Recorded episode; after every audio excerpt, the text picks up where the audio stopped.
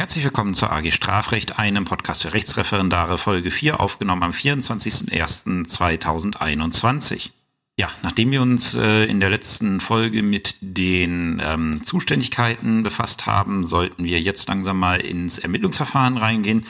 Deswegen heute die Folge zum Ermittlungsverfahren. Das ist so der große Tummelplatz für die Staatsanwaltschaft. Das meinte ich jetzt nicht abwerten, sondern das ist das, wo die eigentliche Tätigkeit der Staatsanwaltschaft äh, oder ein großer Teil der Tätigkeit der Staatsanwaltschaft liegt, nämlich in der Sachverhaltsermittlung im Ermittlungsverfahren. Natürlich hat die Staatsanwaltschaft auch Aufgaben in der Hauptverhandlung, das ist euch allen klar. Deswegen werdet ihr ja auch alle regelmäßig zum Sitzungsdienst eingeteilt. Aber der große Teil von dem, was die Staatsanwaltschaft macht, ist tatsächlich das Ermittlungsverfahren, nämlich erstmal zu klären, ähm, habe ich hier den hinreichenden Tatverdacht für eine Straftat oder muss ich, ähm, äh, muss ich das Verfahren einstellen, weil ich den Tatverdacht halt nicht habe? Wenn ich einen hinreichenden Tatverdacht habe, muss ich es anklagen? Kann ich vielleicht eine Einstellung nach dem Opportunitätsprinzip ähm, heranziehen, dass ich sage, okay, äh, ich habe zwar einen hinreichenden Tatverdacht, aber die Schuld ist so gering, dass ich hier halt nicht nach äh, nicht Anklage erhebe, sondern die Sache einstelle, möglicherweise gegen Auflage. Ähm, oder komme ich irgendwie zu was anderem, dass er vielleicht schuldunfähig ist, dass ich keine Anklage machen kann, sondern Antrag im selbstständigen Sicherungsverfahren nennt sich das dann stellen muss. All das sind Sachen, die zum Ende des Ermittlungsverfahrens hin entschieden werden und durch die Staatsanwaltschaft entschieden werden. Und bis man dazu kommt, ähm, diese, diese Entscheidung, was am Ende des Ermittlungsverfahrens passiert, ist Entschließung. Und bis es dazu kommt, kann recht viel im Ermittlungsverfahren passieren muss es nicht. Es gibt Ermittlungsverfahren, die sind extrem kurz, die dauern nicht lange. Und es äh, gibt Ermittlungsverfahren, die ziehen sich sehr lange in die, äh, in die Länge, weil man natürlich wirklich viel Sachverhalt erforschen muss. Das kommt auf das jeweilige Verfahren an. Ähm, und wie gesagt, die Hauptaufgabe der Staatsanwaltschaft ist halt, die Ermittlungen, äh, Ermittlungen zu führen. Sie ist die ermittlungsführende Behörde, die Herren des Ermittlungsverfahrens, wie es immer so schön heißt. Der, also mit der Herren des Ermittlungsverfahrens, das stimmt, ermittlungsführende Behörde, äh, werden wir sehen, sieht in der Praxis ein bisschen anders aus, als die SCPO das tatsächlich vor, äh, vorsieht. Die SCPO hat nämlich liegt daran, dass die SCPO ein bisschen älter ist. Die SCPO hat ein anderes Bild, als, äh, als es heute normal ist. Ähm, aber wie gesagt, das Ermittlungsverfahren ist das, was wir näher beleuchten wollen. Ähm, deswegen werden wir uns äh, gleich ansehen, wie beginnt so ein Ermittlungsverfahren, wer hat da welche Aufgabe im Ermittlungsverfahren und ähm, welche prozessualen Zwangsmaßnahmen gibt es so? Die werde ich nicht alle besprechen, die äh, strafprozessualen Zwangsmaßnahmen, sondern einige wenige, die praktisch und ähm, examensrelevant sind, rausgreifen. Wenn ich, äh, wenn ich hier jede prozessuale Zwangsmaßnahme besprechen würde, ähm, würde es eine Weile dauern. Und ähm, dann kommen wir zu dem Abschluss des Ermittlungsverfahrens. Muss man schauen, wie lange die Folge geht. Kann sein, dass in die Abschluss, äh, die Abschlussmöglichkeiten, dass wir die nach hinten packen. In der nächsten, äh, was heißt nach hinten in die nächste Folge packen. In der nächsten Folge kommt dann in jedem Fall dran ähm, die die Erstattung des A, also die Erstellung des A und des B-Gutachtens. Weil in der Klausursituation, wo ihr eine Entschließung der Staatsanwaltschaft schreiben müsst, ist es immer so, da hat ein Ermittlungsverfahren stattgefunden und die Staatsanwaltschaft muss jetzt entscheiden, wie wird dieses Ermittlungsverfahren abgeschlossen. Und das ist dann eure Aufgabe, das zu begutachten. Und damit ich vernünftig erklären kann, wie man A- und B-Gutachten aufbaut, ähm, ist es, denke ich, sinnig, erstmal zu erklären, wie so ein Ermittlungsverfahren abläuft und in welchen Verfahrensstadien die Staatsanwaltschaft äh, normalerweise ähm, äh, ja normalerweise beteiligt wird. Also wir fangen an mit dem Beginn des Ermittlungsverfahrens äh, und das ist so, dass es meistens mit einer Strafanzeige losgeht. Ja, wir erinnern uns an den Anklagegrundsatz, den ich ähm, am Anfang gebracht habe. Die Staatsanwaltschaft, also nicht am Anfang dieser Folge, sondern ich glaube in Folge 1 oder Folge 2, ähm, die Staatsanwaltschaft ist verpflichtet, äh, von Amts wegen da einzuschreiten, wenn sie zureichende tatsächliche ähm, Anhaltspunkte für das Vorliegen einer Straftat hat. Das ist der sogenannte hinreichende Tatverdacht. Ähm, wie kommt die Staatsanwaltschaft an diese Erkenntnisse? Da kann sie zum einen von Amts wegen Kenntnis erlangen. Da wendet sich irgendjemand an die Staatsanwaltschaft. Das kann eine Behörde sein, ähm, das kann eine andere Staatsanwaltschaft sein, kann auch das Gericht sein. Jedenfalls irgendwie kriegt die Staatsanwaltschaft von dritter Seite mit, Moment, hier gibt's Anhaltspunkte dafür, dass eine Straftat begangen worden sein könnte.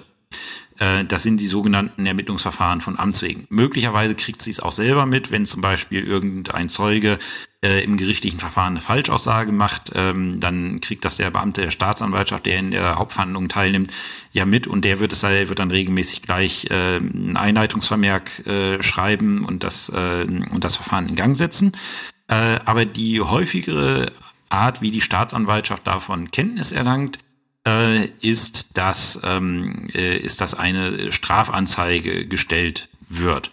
Ähm, die Strafanzeige ist letztlich die Mitteilung einer natürlichen oder auch juristischen Person an die Staatsanwaltschaft, äh, dass eine strafbare Handlung möglicherweise begangen worden ist. Mehr ist eine Anzeige erstmal nicht. Ähm, deswegen in dem Zusammenhang äh, findet man auch häufig teilweise in juristischen Kreisen die ähm, äh, die äh, Formulierung, ja, die, äh, die Strafanzeige, das hat sich jetzt alles erledigt, die Strafanzeige wird zurückgenommen. Warum kann ich eine Strafanzeige nicht zurücknehmen? Weil die Strafanzeige ist nur die Information, Achtung, hier könnte strafbares Verhalten ähm, äh, im Raume stehen. Und wenn die Staatsanwaltschaft davon Kenntnis erlangt von diesem, äh, von diesen Tatsachen, die möglicherweise strafbares Verhalten begründen, dann ist es natürlich so, dass äh, die Staatsanwaltschaft, nur weil da jemand sagt, ja, ähm, ich nehme das zurück, jetzt diese Ke Erkenntnisse, die sie erlangt hat, nicht einfach beiseite wischen kann, sondern sie wird dann im Regelfall weiter ermitteln.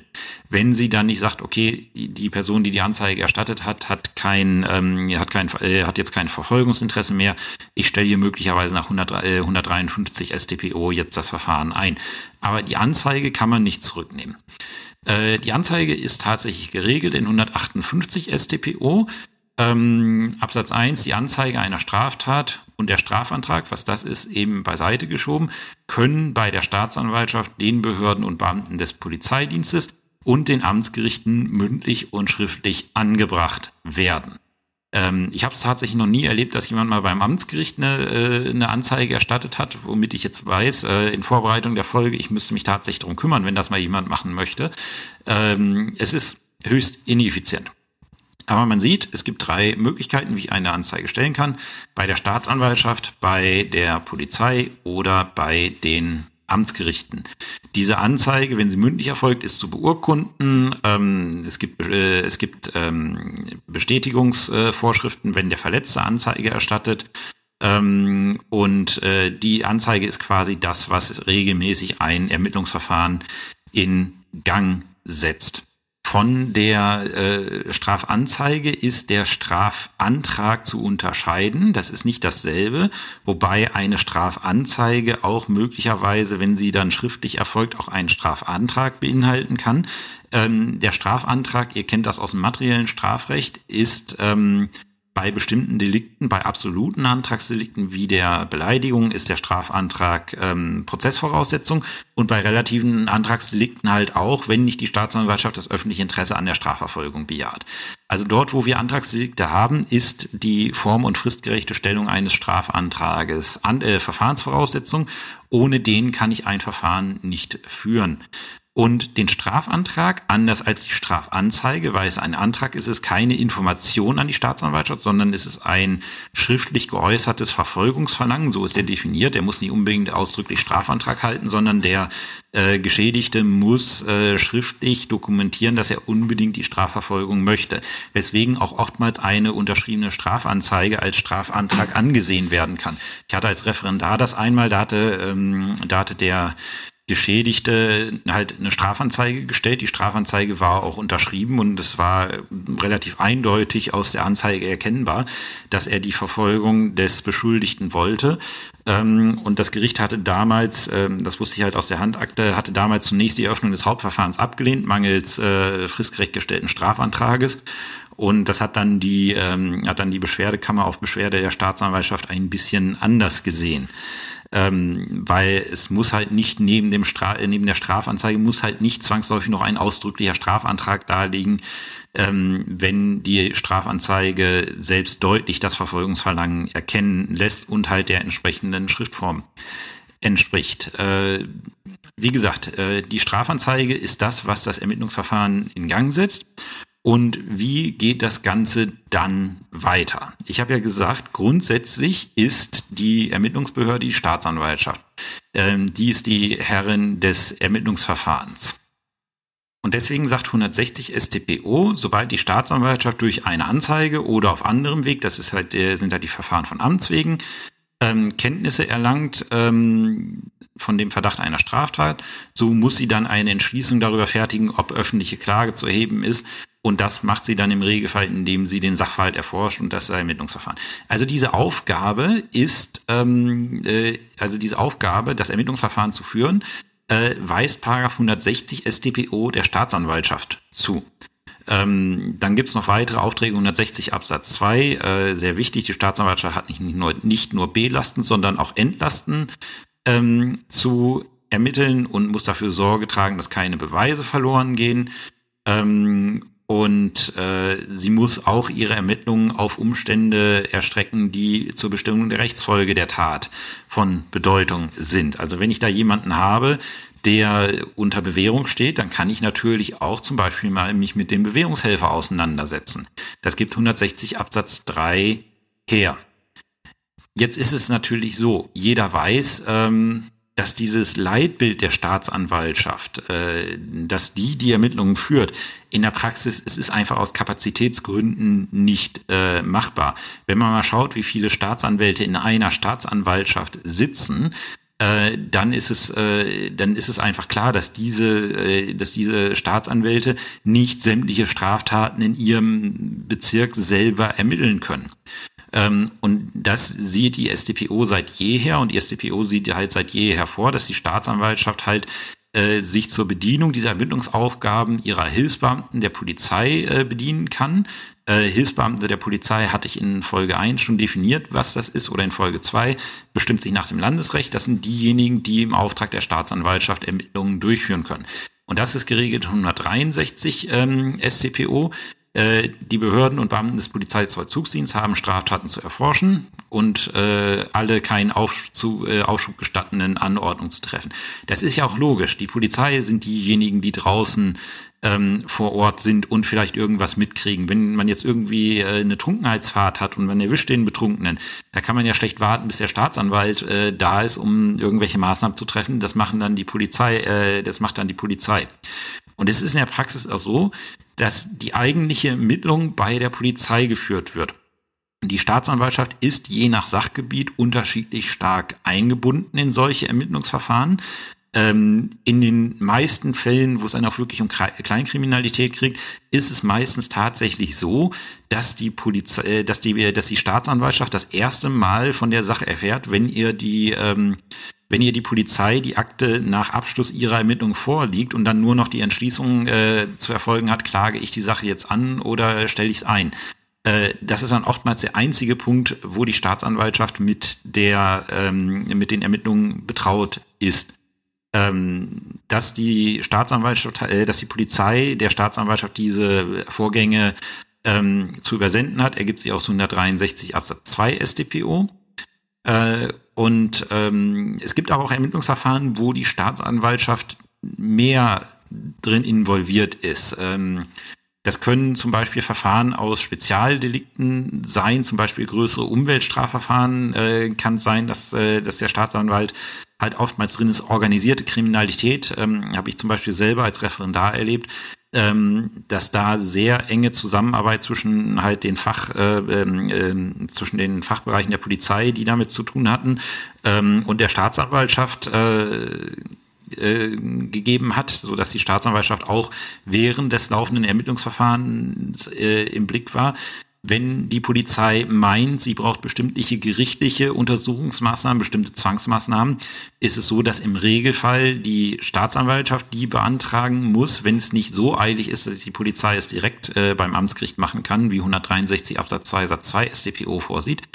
Ähm, da wird die Staatsanwaltschaft dann zwischendrin mal involviert, wenn zum Beispiel äh, ein Haftbefehl zu erlassen ist oder was, äh, was gibt es sonst noch, äh, die Fahrerlaubnis vorläufig zu entziehen ist. Dann kriegt die Staatsanwaltschaft die Akten auch schon mal vorher. Und das erklärt auch, weswegen es eigentlich heillos sinnlos ist, ähm, Strafanzeigen bei einer Staatsanwaltschaft zu erstatten. Warum ist das, ähm, äh, ist das relativ sinnlos? Äh, das hängt daran, dass, äh, dass die Staatsanwaltschaft, und ich, ich habe mehrere solche Sachen gesehen, gerade wenn, äh, wenn Rechtsanwälte ähm, und Rechtsanwältinnen Anzeigen erstatten, dann gehen die immer direkt an die Staatsanwaltschaft. Ähm, was macht die Staatsanwaltschaft? Äh, da kommt dann die Verfügung rein, nachdem die Akte dann angelegt ist. Ähm, Verfügung urschriftlich mit Akten dem Polizeirevier so und so mit der Bitte, die Ermittlungen aufzunehmen. Mehr macht die Staatsanwaltschaft aus so eine Strafanzeige erstmal nicht, weil sie selber überhaupt keine äh, Manpower hat, jetzt, äh, jetzt der Sache nachzugehen. Der einzige Vorteil, den man halt hat, wenn man die Staatsanwalt, äh, wenn man die ähm, Strafanzeige direkt bei der Staatsanwaltschaft stellt als Anwalt, ist, man kriegt direkt das staatsanwaltschaftliche Aktenzeichen mitgeteilt. Weil so, wenn die Akte bei der Staatsanwaltschaft losgeht, müssen die es natürlich als Aktenzeichen, als JS-Sache erfassen. Und dann hat man gleich das Aktenzeichen, was dann auch ganz, äh, was dann auch später immer im gerichtlichen Verfahren äh, verwendet wird. Ihr erinnert euch an die entsprechende Folge dazu. Ansonsten ist es eigentlich ein Zeitfresser, weil die Akte muss dann erstmal zur Polizei, dann muss die Polizei damit anfangen.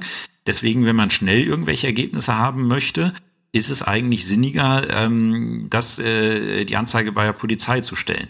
Der Nachteil ist, man kriegt bei der Polizei äh, nicht das Aktenzeichen, was man dann später braucht, sondern, ähm, sondern nur eine, was heißt nur, sondern eine sogenannte Tagebuchnummer. Das ist quasi das Aktenzeichen, unter dem das bei der Polizei geführt wird. Ähm, und da gibt es dann später, also kann es später ein bisschen aufwendig sein, dann das, äh, wenn man Sachen dann zur Akte reichen möchte, ähm, dann schickt man die an die Polizei. Die Akte ist aber schon nicht mehr da, sondern schon an die Staatsanwaltschaft gegangen. Dann schickt die Polizei das zur Akte nach. Da kann es dann manchmal Verzögerungen geben. Ähm, aber das ist halt so die Art und Weise, wie, ähm, äh, wie die Zuständigkeiten im Ermittlungsverfahren ähm, äh, verteilt sind ähm, welche Befugnisse haben die, ähm, äh, haben die äh, verschiedenen Beteiligten im Ermittlungsverfahren? Ähm, da ist es ganz wichtig, äh, das war früher mal so ein bisschen problematisch.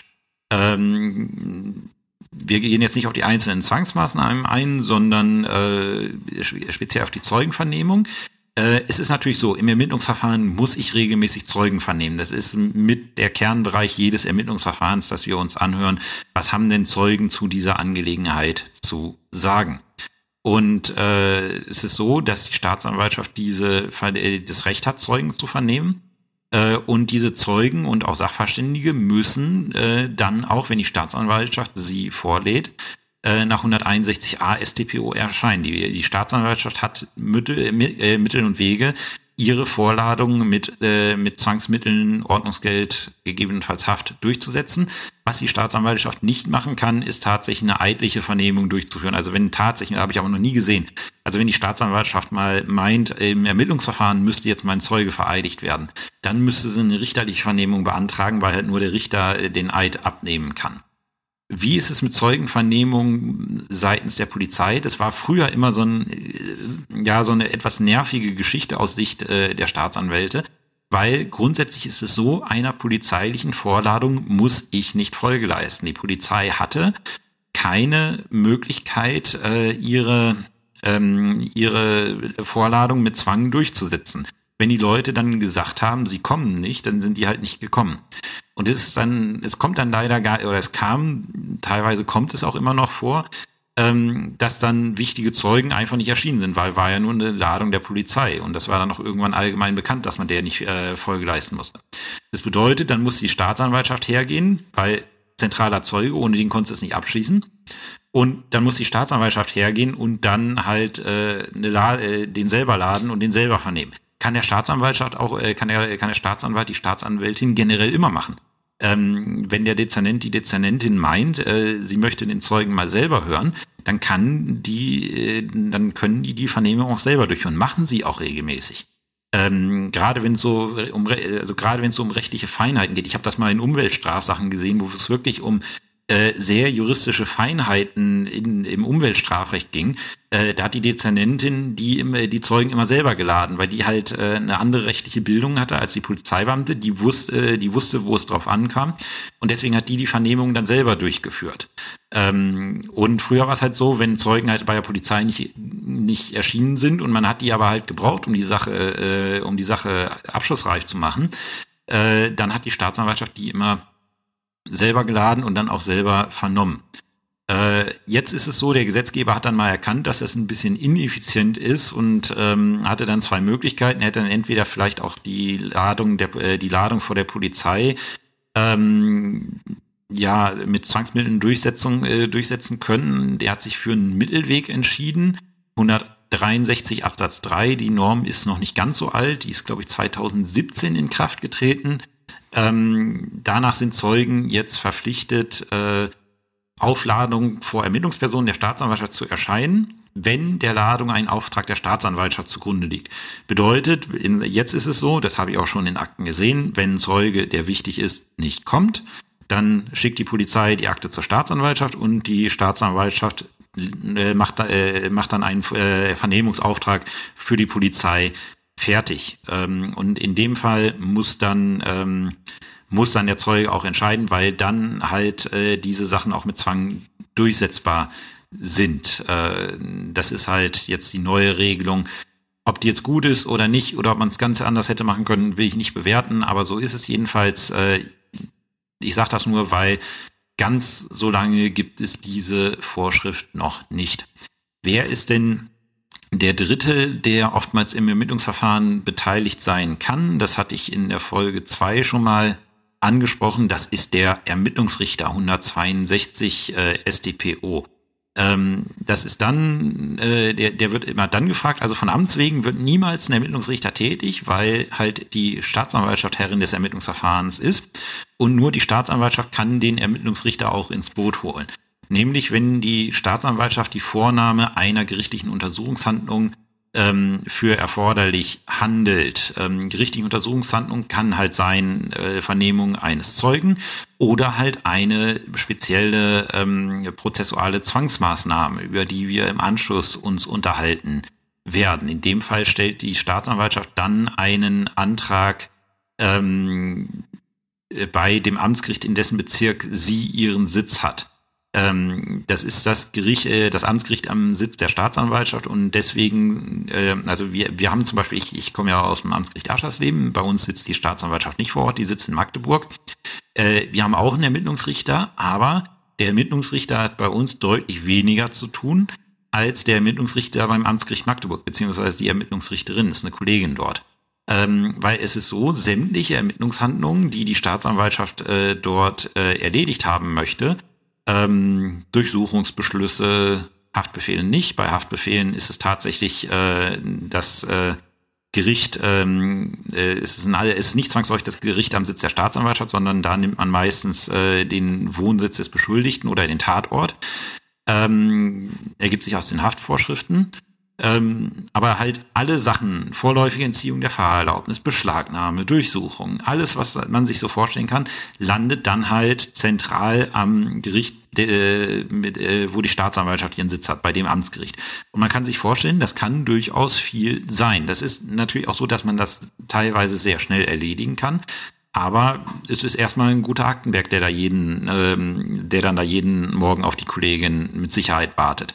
Ich selber war nie in dem Sinne Ermittlungsrichter am Sitz der Staatsanwaltschaft. Ich habe äh, natürlich Ermittlungsrichterbefugnisse immer mal im Eildienst wahrgenommen und deswegen da einige rudimentäre Erfahrungen.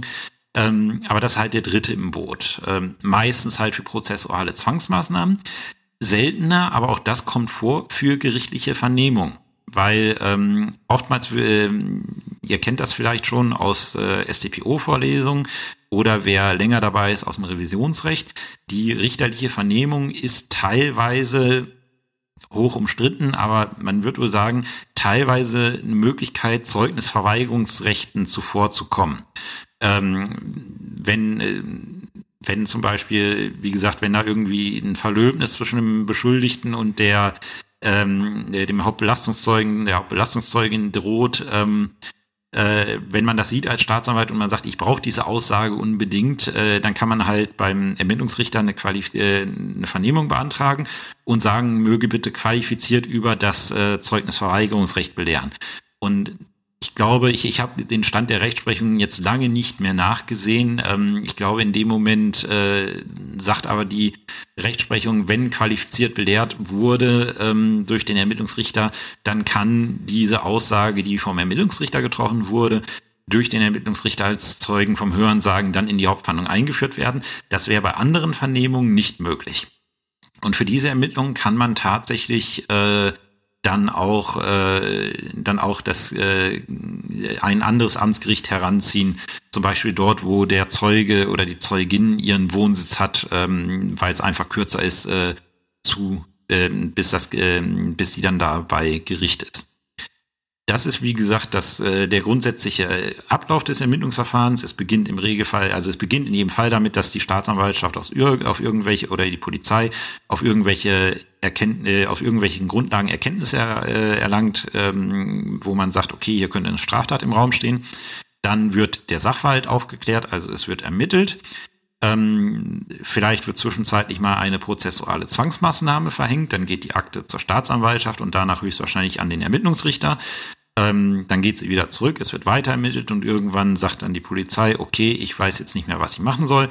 Dann geht die Akte zur Staatsanwaltschaft, die Staatsanwaltschaft schaut auch mal drauf. Ähm, wenn sie meint, da ist noch weiteres zu ermitteln, wird sie die Sache zur Nachermittlung an die Polizei zurückgeben oder gegebenenfalls die Nachermittlung selber machen, wenn es zum Beispiel nur noch ein Zeuge ist und äh, der Dezernent hat gerade Luft. Kann auch mal sein, dass er dann sagt, okay, bevor ich das jetzt wieder auf die Reise schicke, äh, hole ich mir den einen Zeugen eben noch selber oder äh, vernimmt zum Beispiel einen Zeugen schriftlich, kann, äh, kann der Dezernent auch machen, dass er sagt, ich äh, schicke einen Anhörungsbogen raus, ähm, um halt diesen letzten Zeugen, um die, deswegen nicht nochmal die Akte wegzugeben. Und wenn dann die Staatsanwaltschaft sagt, gut, jetzt ist alles ermittelt, ich kann jetzt meine Entscheidung treffen, dann folgt die Entschließung zum Abschluss des Ermittlungsverfahrens und das ist das, was ihr regelmäßig in der Klausur macht. So viel zum grundlegenden Ablauf des Ermittlungsverfahrens. Wir werden uns dann jetzt einmal einzelne prozessuale Zwangsmaßnahmen ansehen. Und womit wir da anfangen, ist die Beschlagnahme. Bevor ich jetzt direkt zur Beschlagnahme komme, einmal der allgemeine Hinweis. Die verschiedenen Ermittlungsmaßnahmen, also prozessualen Zwangsmaßnahmen, die es so gibt, sind geregelt in Paragraph 94 bis 111 Q StPO und dann in dem Zusammenhang die Verhaftung und die vorläufige Festnahme äh, geregelt in 112 bis 130 StPO. Äh, dann noch weitere Maßnahmen 131 und 100 äh, bis 132 StPO. Das sind so Ausschreibungen zur Festnahme, Veröffentlichung von Abbildungen, all sowas. Das sind halt einzelne Maßnahmen, die man braucht, äh, um so ein Ermittlungsverfahren zu führen, weil nicht immer ist es einfach oder selten ist es nur damit getan, dass man einfach nur Zeugen vernehmen muss und dann äh, bestimmte Sachen weiß. Ähm, oftmals wird man auch äh, irgendwelche Gegenstände brauchen, ähm, die derjenige selten freiwillig herausgibt, von dem man sie haben möchte. Äh, oder wir wollen, dass jemand, der sturzbesoffen Auto gefahren ist, da wollen wir bitte sicherstellen, dass er es in, äh, bis zur Entscheidung über äh, den Tatvorwurf nicht mehr macht. Das heißt, wir nehmen dem vorläufig die Fahrerlaubnis weg. Ähm, oder was eine recht heftige Maßnahme, ein vorläufiges Berufsverbot. In bestimmten Fällen wollen wir, dass derjenige, bis über das Strafverfahren endgültig entschieden ist, erstmal seinen Beruf nicht mehr ausüben kann. Ähm, in bestimmten Fällen ähm, möchten wir in Wohnungen rein, möchten eine Durchsuchung machen oder eine Online-Durchsuchung oder den Lauschangriff. Ähm, werd, also Online-Durchsuchung, Lausch, äh, Lauschangriff werde, werde ich hier nicht äh, nicht so sehr problematisieren, weil die tatsächlich nicht in dem Sinne relevant sind. Vielleicht werde ich da im Revisionsrecht ein bisschen was dazu bringen, weil die eher im Revisionsrecht abgeprüft werden. Aber es gibt jedenfalls in der StPO eine ganze Liste von, ähm, äh, von Möglichkeiten, wie äh, die Ermittlungsbehörden vorgehen können. Ähm, zum Beispiel auch den verdeckten Ermittler 110a SD, äh, StPO.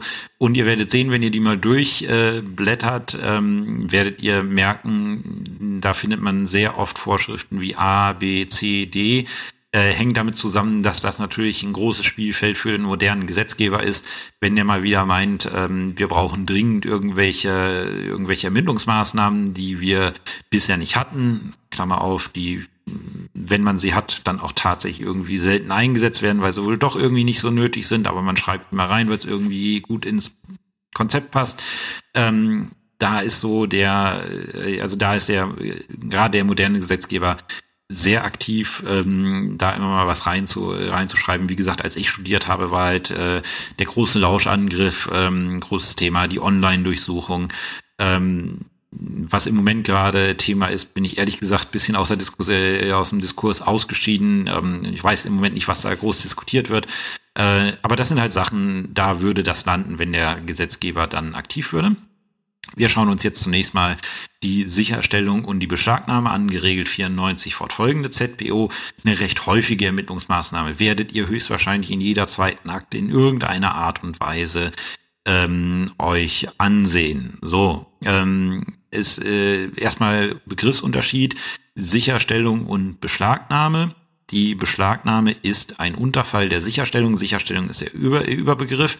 Ähm, Sicherbestellung, äh, Sicherstellung ist halt ähm, die, da, da verschafft sich die Ermittlungsbehörde die Verfügungsgewalt über einen Gegenstand, macht sie bei der Beschlagnahme auch. Deswegen ist jede Beschlagnahme gleichzeitig eine Sicherstellung.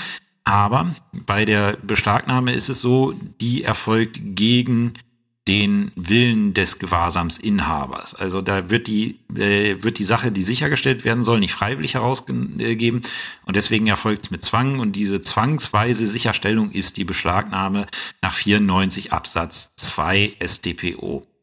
Ähm, was kann äh, sichergestellt bzw. beschlagnahmt werden?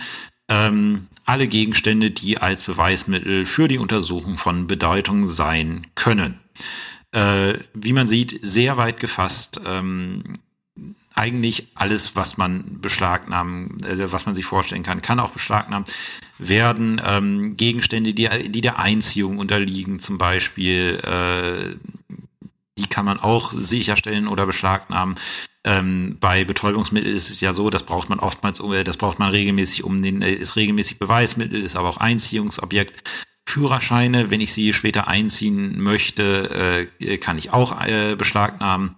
Äh, also es ist halt sehr viel, ähm, was man sich da vorstellen kann. Man muss immer darauf, äh, darauf aufpassen. Es gibt bestimmte Gegenstände, die darf ich nicht beschlagnahmen. Das sind die, äh, die in 97 StPO geregelt sind äh, und ein Beschlagnahmeverbot unterfallen. Zum Beispiel äh, Anwaltskorrespondenz. Ich darf ja auch den Anwalt, äh, der Anwalt hat ja ein Zeugnisverweigerungsrecht ähm, äh, für Sachen, die seinen Mandanten betreffen. Und dementsprechend darf ich auch nicht äh, die Anwaltskorrespondenz äh, beschlagnahmen. Äh, das ist, äh, ist halt, äh, also alles, was dem Beschlagnahmeverbot nach 97 äh, unterliegt, ähm, muss halt, äh, wie gesagt, äh, muss halt, wie gesagt, also darf nicht beschlagnahmt werden. Muss, äh, da muss man nicht nur vorsichtig sein, sondern man darf es schlichtweg nicht. Wie läuft so ein Verfahren bei der Beschlagnahme ab? Das ist oftmals relativ unproblematisch. Aber 98 Absatz 1 sagt, beschlagnahmen darf grundsätzlich nur das Gericht. Bei Gefahr im Verzug auch die Staatsanwaltschaft und ihre Ermittlungsperson. Äh, Oftmals ist, ähm, äh, oftmals wird die Beschlagnahmeanordnung durch das Gericht regelmäßig mit einem Durchsuchungsbeschluss ähm, verbunden. Äh, da weiß die, äh, da wissen die Ermittlungsbehörden regelmäßig schon, was genau sie suchen ähm, und äh, schreiben das dann gleich mit in den Durchsuchungsantrag und dann ordnet das Gericht schon mal vorher die Beschlagnahme dieser Gegenstände an. Ähm, aber wenn es jetzt so ist, man ist, äh, man ist vor Ort, man hat irgendwas gefunden, man hat Gefahr im Verzug, ähm, kann auch die Staatsanwaltschaft oder auch die Polizei halt die Beschlagnahme anordnen. Und es ist dann halt so, davon geht das Gesetz auch aus, 98 Absatz 2, jemand, also die Polizei oder das Gericht, das einen Gegenstand ohne gerichtliche Anordnung beschlagnahmt hat, soll bitte innerhalb von drei Tagen die gerichtliche Bestätigung beantragen. Ähm, das muss sie dann nicht, wenn bei der Beschlagnahme der Betroffene anwesend gewesen ist und keinen Widerspruch erhoben hat. Äh, ist, äh, ist der Betroffene nicht anwesend gewesen, also der Inhaber der tatsächlichen Gewalt, dann muss sie die Beschlagnahme, äh, muss der äh, Beamte die äh, Beschlagnahme innerhalb von drei Tagen beantragen beim Gericht. Und ansonsten halt nur, wenn der Widerspruch da ist. Deswegen, also bei uns in Sachsen-Anhalt gibt's diese äh, gibt es diese ähm, Beschlagnahmeverzeichnisse. Also ich muss, ein, äh, ich muss natürlich auch über beschlagnahmte Gegenstände oder sichergestellte Gegenstände muss ich eine Liste führen. Äh, das sind bei uns immer so gelbe Formulare, wo dann aufgeschrieben wird, was wird äh, sichergestellt, wo bleibt das Ganze. Ähm, und äh, da unten muss, äh, kann dann der Beschuldigte oder der Betroffene, es muss ja, ich kann ja nicht nur beim Beschuldigten was ähm, sicherstellen oder beschlagnahmen, sondern auch bei Dritten. Äh, sogar gar nicht mal so selten, dass man bei Dritten irgendwas äh, beschlagnahmt. Zum Beispiel irgendwie Bankunterlagen, wenn wir jetzt nicht das Bankgeheimnis hätten, aber halt bestimmte Unterlagen, die woanders lagern und nicht dem Beschlagnahmeverbot unterliegen, ähm, die kann ich auch bei Dritten sicherstellen und beschlagnahmen. Und da gibt's halt dieses Formular, wo dann oftmals nicht sonderlich leserlich aufgelistet ist, ähm, was äh, beschlagnahmt oder sichergestellt wurde. Äh, und unten gibt's dann eine Erklärung des Beschuldigten, dass er darauf hingewiesen wurde, dass er widersprechen kann. Und wenn er dann halt ankreuzt, ich widerspreche der Ganze, dann geht die Akte halt relativ schnell zum Ermittlungsrichter, ähm, der dann halt einen Beschluss macht, äh, entweder ich, ähm, äh, ich beschlagnahme, ich bestätige die Beschlagnahme oder ich bestätige sie nicht. Wenn ich sie nicht bestätige und das Ganze wird dann rechtskräftig, äh, muss die Sache halt herausgegeben werden. Sehr häufige Ermittlungsmaßnahme, selten, dass man äh, eine Beschlagnahme äh, richterlich im Vorfeld beantragt, also isoliert richterlich im Vorfeld beantragt. Wie gesagt, meistens passiert es zusammen mit der Durchsuchung. So viel zum Thema Beschlagnahme. Jetzt ähm, wollen wir uns einmal die eben schon erwähnte Durchsuchung anschauen. Ja, unter der Durchsuchung kann sich grundsätzlich jeder was vorstellen, die wird auch jeder kennen. Ähm, Durchsuchung ist halt, wir schauen uns mal die Wohnung von demjenigen an, bei dem wir durchsuchen wollen. Da ist dann schon die erste Frage, ähm, bei wem darf ich denn durchsuchen? Also grundsätzlich erstmal Paragraph 102 StPO beim Beschuldigten. Ähm, demnach kann eine Durchsuchung der Wohnung dort angeordnet werden, ähm, wenn sie zum Zwecke seiner Ergreifung dienen soll. Also wenn ich, äh, wenn ich äh, befürchte, der versteckt sich in seiner Wohnung, dann kann ich die deswegen durchsuchen, durchsuchen. Aber relativ der häufigere Fall der Durchsuchung ist, ähm, wenn zu vermuten ist, dass die Durchsuchung Aufführ, äh, zum Auffinden von Beweismitteln führen wird. Das ist der häufigste Fall, weswegen man beim Beschuldigten durchsucht. Zum Beispiel, ich habe die Vermutung, er betreibt da drin eine Cannabisplantage oder er handelt mit Rauschgift ähm, dann werde ich höchstwahrscheinlich ähm, vermuten, dass ich da entsprechendes finden werde. Ähm, und äh, dann kann ich da rein. Wie gesagt, da brauche ich dann den Anfangsverdacht für eine Straftat. Ähm, bei anderen Personen, die jetzt nicht der Beschuldigte sind, da ist es ein bisschen komplexer, 103 StPO. Da darf ich nämlich nur zur Ergreifung des Beschuldigten durchsuchen oder ähm, zur Verfolgung von Spuren einer Straftat oder Beschlagnahme bestimmter Gegenstände, wenn Tatsachen vorliegen, auf denen zu schließen ist, dass die gesuchte Person, also der Beschuldigte, oder die Sachen sich in den durchsuchen, äh, zu durchsuchenden Räumen befinden. Ähm, das äh, ist halt etwas restriktiver. Tatsächlich die Durchsuchung bei Dritten in der Praxis häufig sehr selten problematisch. Meistens ähm, werden dann, äh, also es läuft dann meistens so, dass dann die Polizei dort ankommt und regelmäßig dann sagt, wir suchen das und das an Dokumenten oder was auch immer. Ähm, und sehr häufig ist es dann der Fall, wenn da nicht gerade ein Beschlagnahmeverbot im Raum steht, dass dann diese Dokumente freiwillig herausgegeben werden und die, die Durchsuchung als solche nicht stattfindet. Aber die Unterschied, ähm, den Unterschied Unterschied muss man natürlich kennen. Ähm, dann, ich darf zur Nachtzeit nicht, äh, also grundsätzlich nicht durchsuchen, sondern nur bei jemandem, der auf frischer Tat betroffen ist ähm, oder bei Gefahr im Verzug oder bei, zur Wiederergreifung eines entwichenen Gefangenen. Ähm, und wann ist Nachtzeit? Das ist geregelt in 104 Absatz 3 StPO. Bedeutet, außerhalb dieser Zeiten, die dort genannt sind, darf ich grundsätzlich nicht durchsuchen, außer ich habe eine Ausnahme nach 104 Absatz 1 StPO. Äh, wie ihr aus dem Grundgesetz wisst, darf die Durchsuchung grundsätzlich nur der Richter anordnen, bei Gefahr im Verzug auch die Staatsanwaltschaft und ihre Ermittlungspersonen, aber da muss man, was Gefahr im Verzug angeht, ähm, sehr äh, restriktiv sein, das anzunehmen. Im Regelfall kann man oftmals äh, vorher eine Durchsuchung ähm, anordnen. Ich, ich habe tatsächlich einmal in der Beschwerdekammer gehabt, dass wir eine Durchsuchung für rechtswidrig erklärt haben.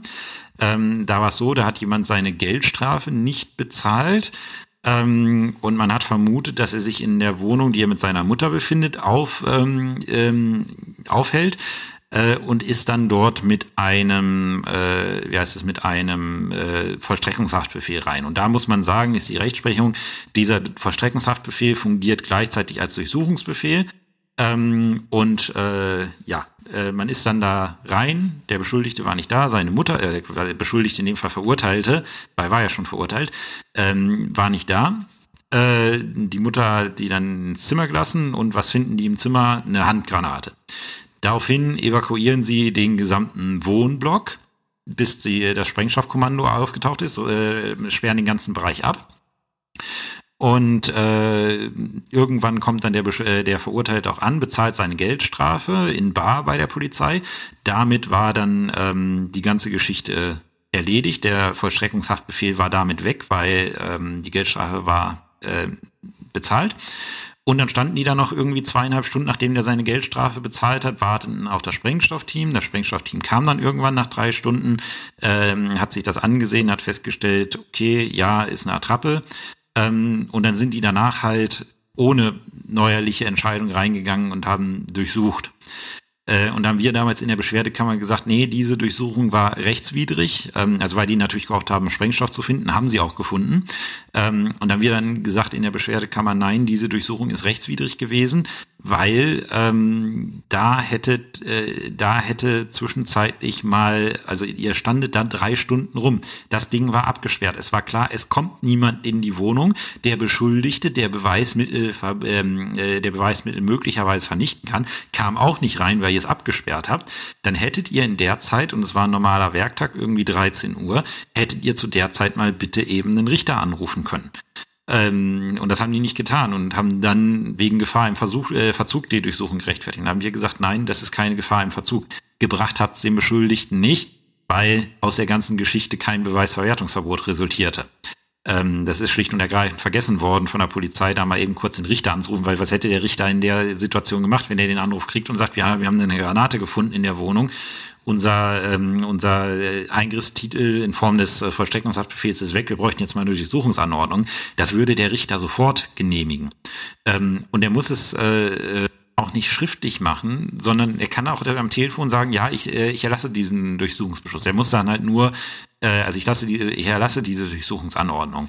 Ähm, er, er muss es dann halt nur dokumentieren, dass er es gemacht hat. Ähm, Deswegen ist es oftmals kein, äh, weil auch mittlerweile sollte man kaum denken, aber auch mittlerweile die Richter haben Bereitschaftsdienst äh, und Handys und die kann man eigentlich recht schnell erreichen.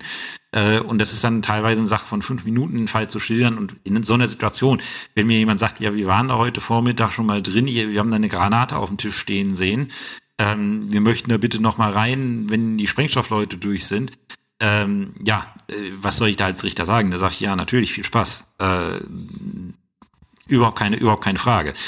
Ähm, deswegen vorsichtig mit Gefahr im Verzug. Ähm, der Inhaber der, durch, der zu durchsuchenden Räume ähm, hat ein Recht der Durchsuchung beizuwohnen, 106 StPO. Und ähm, es ist halt eine Durchsuchung, äh, in 107 steht dann das Durchsuchungs- und Beschlag, äh, das Durchsuchungsprotokoll, das Beschlagnahmeverzeichnis äh, was ich vorhin schon äh, gesagt habe. Und in 108 StPO ist es, da sind dann geregelt immer ein, ein schöner Klausurfall, die sogenannten Zufallsfunde, wenn ich jetzt wegen einem Drogen, also wenn ich jetzt, wie gesagt, ich gehe da rein, um ihn zu finden oder um Drogen zu finden und stelle fest, nee, okay, Drogen hat er keine, aber da liegen äh, Waffen und Sprengstoff, dann lasse ich natürlich die Waffen und Sprengstoff nicht dort liegen, weil, da, weil die nicht äh, zufällig nicht gerade ähm, äh, Grundlage des Verfahrens sind, was ich führe, sondern die Dinger nehme ich natürlich mit und führe äh, und leite dann ein neues Ermittlungsverfahren ein, ähm, äh, was dann halt einen Verschluss gegen Waffen- oder Sprengstoffgesetz zum Gegenstand hat äh, und dass ich diese Funde, diese Zufallsfunde dann ähm, verwerten kann, äh, regelt 108 StPO vorsichtig, äh, Vorsicht ist geboten bei der Durchsicht von Papieren, weil die Durchsicht der Papiere darf grundsätzlich nur die Staatsanwaltschaft. Ähm, wenn die Ermittlungspersonen das machen sollen, muss die Staatsanwaltschaft das anordnen. Hat sie es nicht angeordnet, ähm, darf die Polizei das vor Ort nur machen, wenn der Inhaber der Papiere die Durchsicht genehmigt. Andernfalls, wenn die, ähm, äh, wenn die Polizei meint, wir brauchen diese Papiere, muss sie diese Papiere in einen Umschlag äh, stecken, äh, den versiegeln und dann der Staatsanwaltschaft übergeben. So viel in aller Kürze die Durchsuchung. Wir kommen jetzt auch zu einer sehr häufigen Zwangsmaßnahme. Das ist die vorläufige Entziehung der Fahrerlaubnis. Ja, die vorläufige Entziehung der Fahrerlaubnis geregelt in Paragraph 111a StPO ähm, ist eine der häufigsten Zwangsmaßnahmen. Ich habe in Aschersleben Strafbefehlssachen gemacht. Äh, da war ein 111a Beschluss gefühlt in jeder zweiten Akte. Häufiger Fall, man erwischt jemanden, der besoffen Auto fährt, äh, ist für ihn schlecht. Ähm, und da möchte man natürlich nicht, dass der das weitermacht äh, und deswegen will man ihm dann vorläufig die Fahrerlaubnis entziehen, äh, geregelt in Paragraph 111a StPO. Da brauchen wir dann einen dringenden Tatverdacht für die Annahme, dass die Fahrerlaubnis endgültig entzogen werden wird. Und da muss ich dann in 69 StGB schauen, wann ist das der Fall, wann wird die Fahrerlaubnis endgültig entzogen. Regelmäßig bei den Katalogtaten 69 Absatz 2 StGB. Das heißt, ich muss schauen, habe ich einen dringenden Tatverdacht für eine Katalogtat nach 69 äh, Absatz 2 StGB. Und da stehen so die Klassiker drin, die Gefährdung des Straßenverkehrs 315c, Neuerdings auch die verbotenen Kraftfahrzeugrennen. Mal schauen, was das Verfassungsgericht zu dem Thema sagt, weil da hat ein Amtsgericht jetzt äh, den 315d vorgelegt zur verfassungsrechtlichen Prüfung. Äh, Trunkenheit im Verkehr, unerlaubtes Entfernen von Unfallort bei Personen oder hohem Sachschaden und ähm, Vollrausch, der sich auf die Taten Nummer eins bis drei bezieht, also wenn es derjenige richtig bunt getrieben hat. Ähm, man kann von der Entziehung bestimmte Arten der Kraftfahrzeuge ausnehmen. Man kann zum Beispiel sagen, okay, äh, Pkw darfst du nicht mehr fahren, aber den Lkw, den du von Berufswegen fährst, äh, den lassen wir dir, du kannst weiter Lkw fahren, wird natürlich niemand machen. Weil jemand, der schon mit einem Kraftfahrzeug, also mit einem, im Zweifelsfall mit einem Fahrrad oder mit einem, äh, äh, mit dem Pkw auffällig ist, den will ich auch kein Lkw fahr, äh, fahren lassen. Also habe ich noch nie von Gebrauch gemacht von der äh, Regelung. Ähm, zuständig ist das Gericht. Ähm, es ist so regelmäßig, ähm, also regelmäßig beschlagnahmt die äh, Polizei das Ding erstmal und dann wird halt ähm, äh, nach 111a der Beschluss äh, des Gerichts dann später ähm, beantragt. Das führt dann auch gleichzeitig dazu, dass die äh, Beschlagnahme bestätigt wird. Das ergibt sich aus 111a Absatz 3 Satz 1 StPO. Ähm, wie ist es jetzt? Ähm, wenn das keine inländische ähm, Fahrerlaubnis ist. Weil äh, einziehen, also letztlich behalten, kann ich nur deutsche Führerscheine. Wenn ich einen deutschen Führerschein habe ähm, und ich entziehe die Fahrerlaubnis vorläufig, dann, äh, dann nehme ich den Führerschein auch, sagte, der liegt dann vorne in einem Umschlag und dann im Zweitzahl behalte ich den, wenn es dann endgültig entzogen wird. Der wird dann im Regelfall endgültig eingezogen. Ähm, jetzt ist es so, bei ausländischen Fahrerlaubnis, äh, ausländischen Führerscheinen ist es so, ähm, da hat der deutsche Staat keine Hoheitsgewalt. Es ist kein Dokument, was der deutsche Staat ausge, ähm, äh, ausgestellt hat, sondern es ist ein Dokument des anderen Staates. Ähm, und ich kann ja nur Regelungen in Bezug auf die Fahrerlaubnis treffen, soweit es mein Hoheitsgebiet betrifft. Ähm, also ich kann nicht sagen, äh, ich entziehe dir jetzt vorläufig die Fahrerlaubnis und deswegen darfst du meinetwegen in Russland oder wo auch immer das Ding herkommt äh, oder Polen nicht mehr fahren. Ähm, das darf ich nicht machen, weil ich äh, als Staat kann ich nur Regelungen auf meinem Hoheitsgebiet treffen. Und äh, da ist es dann so, dann wird ähm, der Führerschein vorläufig erstmal, also wird beschlagnahmt und dann wird dieser 111a-Beschluss gemacht. Und dieser 111a-Beschluss wirkt dann als, ähm, als Aberkennung des Rechts von dieser Fahrerlaubnis auf dem Gebiet der Bundesrepublik ähm, ähm, Gebrauch zu machen. Und das bedeutet, der Beschuldigte kriegt das Ding dann wieder, aber mit einem Vermerk, der darauf angebracht wird, in Deutschland darfst du damit nicht fahren, äh, weil wir dir dieses Recht aberkannt haben. Das bedeutet, der kann dann außerhalb der Grenzen der Bundesrepublik mit dem Führerschein wunderbar unterwegs sein, ohne dass es ihn ein Problem macht. Aber wenn er damit einreist und damit am Steuer erwischt wird, hat er ein Verfahren wegen Fahren ohne Fahrerlaubnis ähm, an der Backe. Sehr häufige ähm, Ermittlungsmaßnahme äh, und auch etwas, woran ihr denken müsst, wenn ihr, ähm, wenn ihr eine Klausur habt, in der Verkehrsdelikte drin sind, dann muss im B-Gutachten immer mal drüber nachgedacht werden, ob ihr nicht gleichzeitig mit Anklageerhebung auch die vorläufige Entziehung der Fahrerlaubnis beantragt. Ja, wir kommen zur heftigsten strafprozessualen Zwangsmaßnahme und das ist die Untersuchungshaft nach 112 fortfolgende STPO. Relativ selten muss man sehr, sehr vorsichtig mit sein, ob man hier jemanden jetzt tatsächlich in Untersuchungshaft nimmt, weil man muss sich überlegen, man schwingt das schwerste Schwert, was der Rechtsstaat äh, schwingen kann. Meine Güte, jetzt habe ich einen schönen Zungenbrecher reingelegt. Ähm, ich nehme nämlich jemanden in Haft und deswegen, also irgendjemand, ein Richter, bei dem ich mal Praktikum gemacht hat, hat gesagt, ja, eigentlich ist diese Untersuchungshaft ja ein rechtsstaatliches Unding.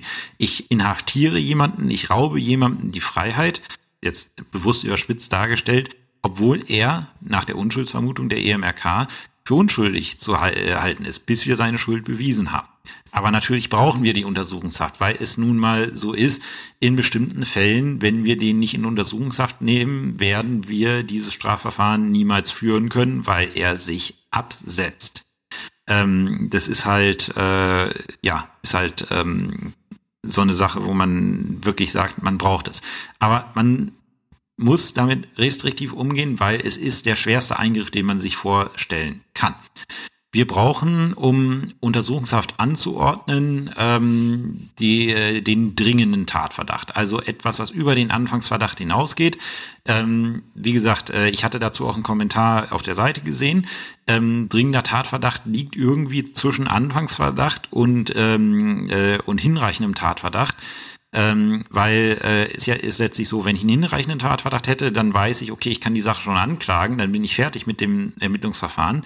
Ähm, das kann es nicht sein, aber es muss mehr als ein Anfangsverdacht sein. Also ich brauche schon eine gewisse kriminalistische Erfahrung, dass sich das so weit verdichtet, dass sie sagen, okay, hier bestehen dringende Anhaltspunkte dafür, dass der einer Tat verdächtig ist.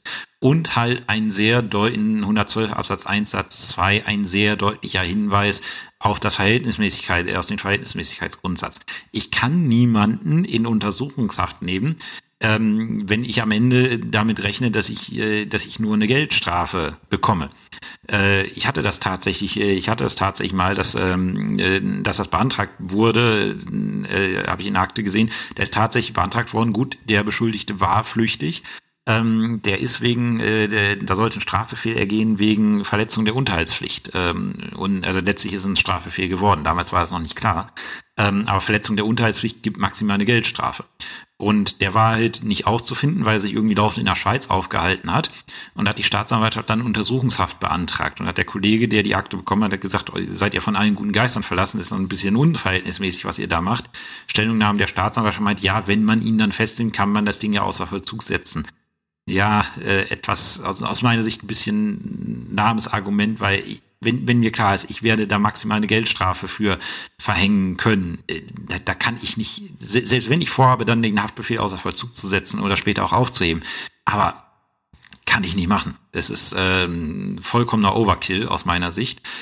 Neben dem, ähm, neben dem äh, dringenden Tatverdacht brauche ich ein oder mehrere der Haftgründe aus 112 Absatz 2 SDPO.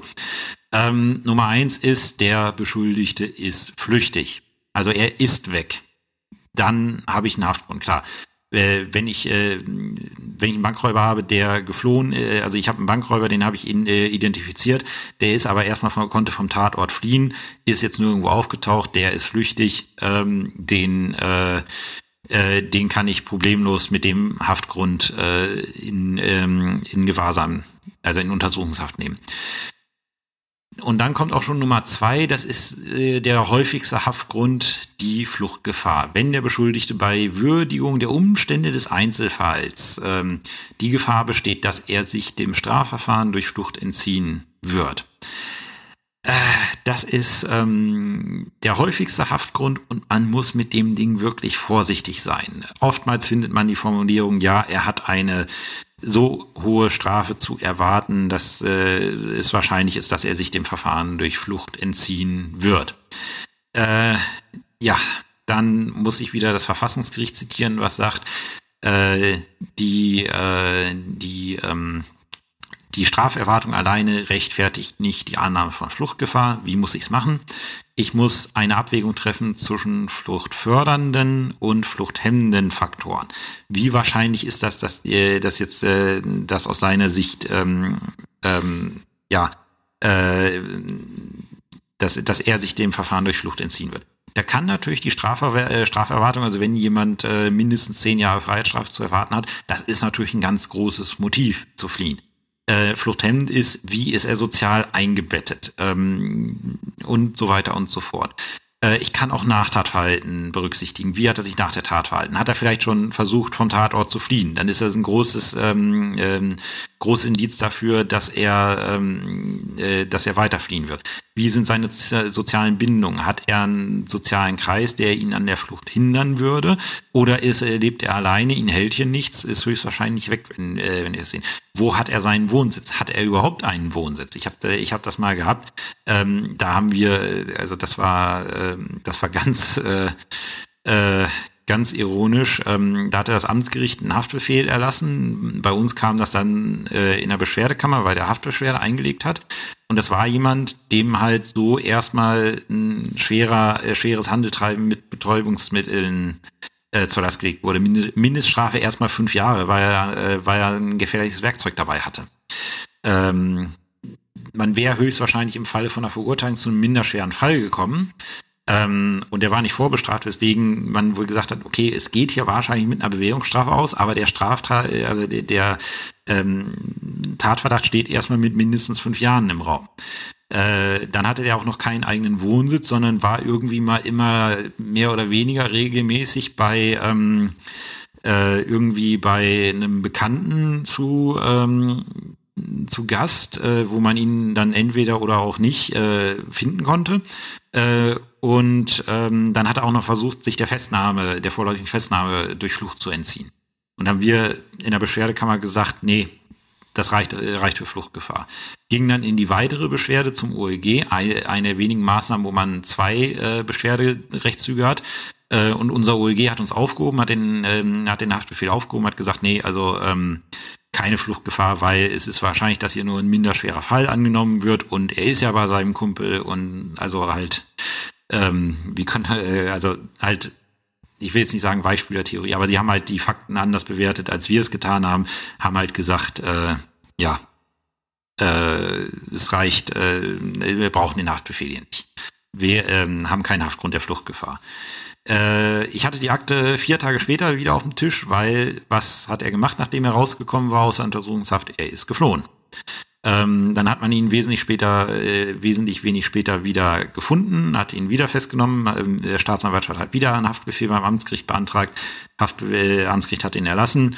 Ähm, und äh, da dann die Beschwerde zu uns als Beschwerdekammer. Überraschenderweise haben wir die Sache jetzt nicht wesentlich anders gesehen, weil wir jetzt auch noch den Haftgrund der Flucht hatten, weil er tatsächlich geflohen war.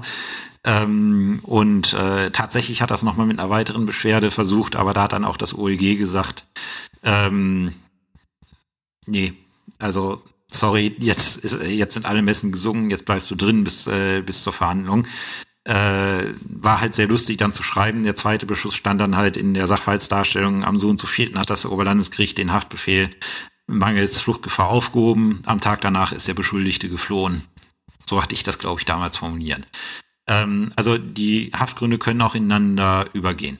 Nummer drei ist die Verdunklungsgefahr. Das hat der, ich glaube, der Audi, äh, Audi-Chef am eigenen Leibe erfahren, dass man deswegen sehr schnell ähm, ja äh, in Untersuchungshaft landen kann, weil ähm, da wohl irgendwie die Staatsanwaltschaft äh, Telefongespräche hatte, wo er, ähm, wo er angedroht hatte, irgendwie auf Zeugen Einfluss zu nehmen.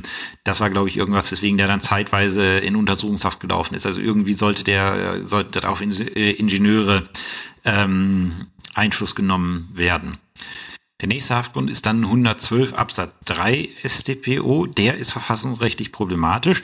Das ist nämlich der Haftgrund der Schwere der Tat. Und da gibt es seit langem, ähm, äh, also seit langem gibt es da äh, ja Bedenken gegen diese Vorschrift, weil gesagt wird, nur weil man einer der schweren, äh, dieser schweren Taten verdächtig ist, ähm, zu sagen, ähm, wir äh, allein deswegen sperren wir dich ein, äh, das ist äh, verfassungsrechtlich problematisch. Und die Lösung ist halt, dass es verfassungskonform ausgelegt wird, indem man sagt, okay, nein, 112 Absatz 3 alleine reicht nicht ich brauche immer noch einen Haftgrund, äh, für äh, aus Paragraph 112 Absatz 2, aber dessen Anforderungen liegen dann geringer. Also wenn ich wegen Mordes dringend verdächtig bin, äh, dann muss ich weniger, ähm, dann muss ich weniger kritisch bei der Fluchtgefahr sein.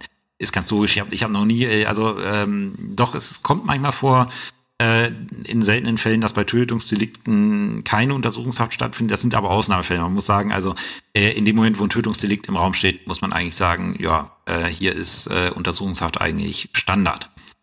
Ähm, in 112 haben wir dann noch die, ähm, die Wiederholungsgefahr. Nee, Entschuldigung, nicht 112, sondern 112a haben wir die Wiederholungsgefahr. Wenn ich bestimmter Taten verdächtig bin und ich Anhaltspunkte dafür habe, der wird das bis zur rechtskräftigen Aburteilung wieder machen, kann ich ihn auch nach 112a StPO wegen Fluchtgefahr in, ähm, in Untersuchungshaft nehmen. In 113 habe ich dann eine Ausprägung des Verhältnismäßigkeitsgrundsatzes. Da, da, da steht nämlich drin, wegen äh, Taten, die mit Freiheitsstrafe bis zu sechs Monaten oder mit Geldstrafe bis zu 180 Tagessätzen bedroht ist, darf ich Untersuchungshaft nicht wegen Verdunklungsgefahr anordnen. Ähm, und in diesen Fällen, also mit leichten Taten, darf ich wegen Fluchtgefahr nur anordnen, ähm, wenn sich der Beschuldigte im Verfahren bereits einmal entzogen hat oder Anstalten zur Flucht getroffen hat, ähm, kein, äh, zweitens keinen festen Wohnsitz innerhalb äh, oder Aufenthalt innerhalb ähm, des Geltungsbereichs der SCPO hat oder sich über seine Person nicht ausweisen kann. Also äh, sehr hohe Voraussetzungen. Wenn ich jetzt dazu komme, dass ich jemanden in Untersuchungshaft nehmen möchte, ähm, wie mache ich das? Dafür brauche ich einen Haftbefehl, der ist geregelt in 114 StPO und den darf nur der Richter anordnen. Da ist auch nichts mit, äh, mit Gefahr im Verzug. Wenn ich jemanden in Untersuchungshaft nehmen möchte, ähm, dann äh, muss das der Richter absegnen. Sehr starke richterliche Kontrolle in dem Bereich. Ähm, die Polizei und die Staatsanwaltschaft hat das Recht zur vorläufigen Festnahme. Äh, das gilt aber nur bis zum Ende des Tages, der auch die Festnahme braucht. Also wenn jetzt am, also wenn jetzt heute, jetzt gerade wo ich es aufnehme, am 24. Januar jemand festgenommen wurde, ähm, dann muss die Staatsanwaltschaft ihn am 25. um 23.59 Uhr wieder vor die Tür setzen. Es sei denn, sie beantragt im Verlaufe des 25. Ähm, zweiten, äh, 25.1. Entschuldigung, einen Haftbefehl ähm, ist oftmals nötig, weil wenn ich jemanden um ein Uhr nachts irgendwie festnehme vorläufig, dann kriege ich jetzt nicht sofort einen Haftbefehl. Dann brauche ich halt diese Zeit, um das, äh, äh, um das zu machen. Deswegen halt die Regelung der vorläufigen Festnahme. Was, äh, was hat im Haftbefehl zu stehen? Regelt 114 Absatz 2 StPO. Erstens, der Beschuldigte ist klar, ich muss wissen, wer da inhaftiert werden soll. Ähm, zweitens die Tat, der er dringend äh, verdächtig ist. Also ich muss sagen, wegen welcher Tat und wegen welcher gesetzlichen Merkmale dieser Tat ich ihn in den Untersuchungshaft nehme. Also ich muss den Sachverhalt schildern, das, was ihr im äh, konkreten Anklagesatz machen müsst und ich muss sagen, gegen welches Gesetz das verstößt. Die Haftgründe und die Tatsachen, aus denen sich der dringende Tatverdacht und die Haftgründe ergeben. Ähm, und diesen Haftbefehl muss ich dann äh, dem Beschuldigten eröffnen. Also das ist dann so, wenn ihr, wenn so ein Haftantrag kommt, ähm, schreibt, äh, schreibt die Staatsanwaltschaft einen Antrag, gibt die Akte im Regelfall der Polizei mit und die Polizei bringt dann den Beschuldigten zusammen mit der Akte zum Amtsgericht. Der Beschuldigte wird dann da schon mal in den Verhandlungssaal gesetzt. Ähm, und äh, man selber liest sich dann die Akte durch, äh, bereitet möglicherweise den Haftbefehl schon vor. Ähm, und Oftmals macht man auch gleichzeitig äh, noch eine Vernehmung des Beschuldigten, wenn er es möchte, wenn er sich zur Sache äußern möchte, äh, und eröffnet ihm dann den Haftbefehl. Also man liest ihm den vor und händigt ihm dann nach 114a auch eine äh, Ausfertigung des Haftbefehls aus. Und wenn der Beschuldigte kein Deutsch versteht, was immer mal vorkommt, muss ich dafür sorgen, dass er auch möglichst zügig eine Übersetzung des Haftbefehls in seiner Sprache bekommt. Ein Dolmetscher muss sich dann sowieso bei der Verkündung dabei haben, also er hört es dann schon einmal und dann muss ich die Übersetzung auch ähm, schnell nachreichen. Äh, ähm, neu reingekommen ist 114b StPO. Es gibt jetzt sehr umfassende Belehrungspflichten eines verhafteten Beschuldigten. Ähm, viele davon gab es schon vorher, aber zum Beispiel gibt es jetzt so bestimmte Sachen. Ich da, äh, also ähm, re regelmäßig, wenn die Beschuldigten mit einem Haftbefehlsantrag äh, kommen, ist es so, dass die noch nicht verteidigt sind. Und früher war es so, er konnte was zur Sache sagen, musste es nicht. Jetzt ist es so, ich darf ihn als Gericht zur Sache, wenn er unverteidigt ist, nicht vernehmen, es sei denn, er ist ausdrücklich einverstanden. Und darüber muss ich ihn belehren. Ähm, das hat sich vor kurzem geändert und das ist noch nicht überall angekommen, dass es dann Neuänderungen gibt. Ähm, wenn ich den Beschuldigten tatsächlich in Untersuchungshaft setze, äh, muss ich nach 114c Angehörige äh, benachrichtigen. Also er muss mir, äh, also ich frage dann den Beschuldigten, wen soll ich äh, benachrichtigen davon, dass ich sie in Untersuchungshaft genommen habe. Viele wollen das nicht, aber Hintergrund ist halt, ähm, wir wollen halt sicherstellen, dass bei uns, anders als in einem Dritten Reich, nicht irgendwelche Leute von der Straße verschwinden und niemand weiß, wo die sind. Und deswegen muss ich ihm sagen, äh, sage ich ihm dann immer, ich, ähm, äh, ich muss es machen, damit jemand, dem sie vertrauen, weiß, wo sie auch sind. Ähm, und das sind dann sehr unschöne Telefongespräche, die man führen muss, weil ich habe es tatsächlich mal gehabt, dass äh, ja, dass äh, ich jemanden, äh, dass jemand Ostern von seiner Familie von der Polizei weggefangen wurde, weil er einen offenen Haftbefehl hatte und ihm den Haftbefehl dann verkündet hatte. Und ich musste danach seine Frau anrufen und sagen, ja, tut mir leid, ich habe ihren Mann jetzt gerade in Untersuchungshaft genommen. Das Osterfest war gelaufen, aber gehört mit dazu. Ähm, ich muss äh, als Richter 114d äh, die Vollzugsanstalt, also das Gefängnis, um Aufnahme des Beschuldigten ersuchen. Ohne Aufnahme ersuchen äh, werden die ihn nicht einsperren. Selbst wenn die Polizei dann mit dem Haftbefehl kommt, wenn da kein Aufnahmeersuchen, was vom Richter unterschrieben ist, mit bei, äh, bei ist, dann schicken die den wieder zurück.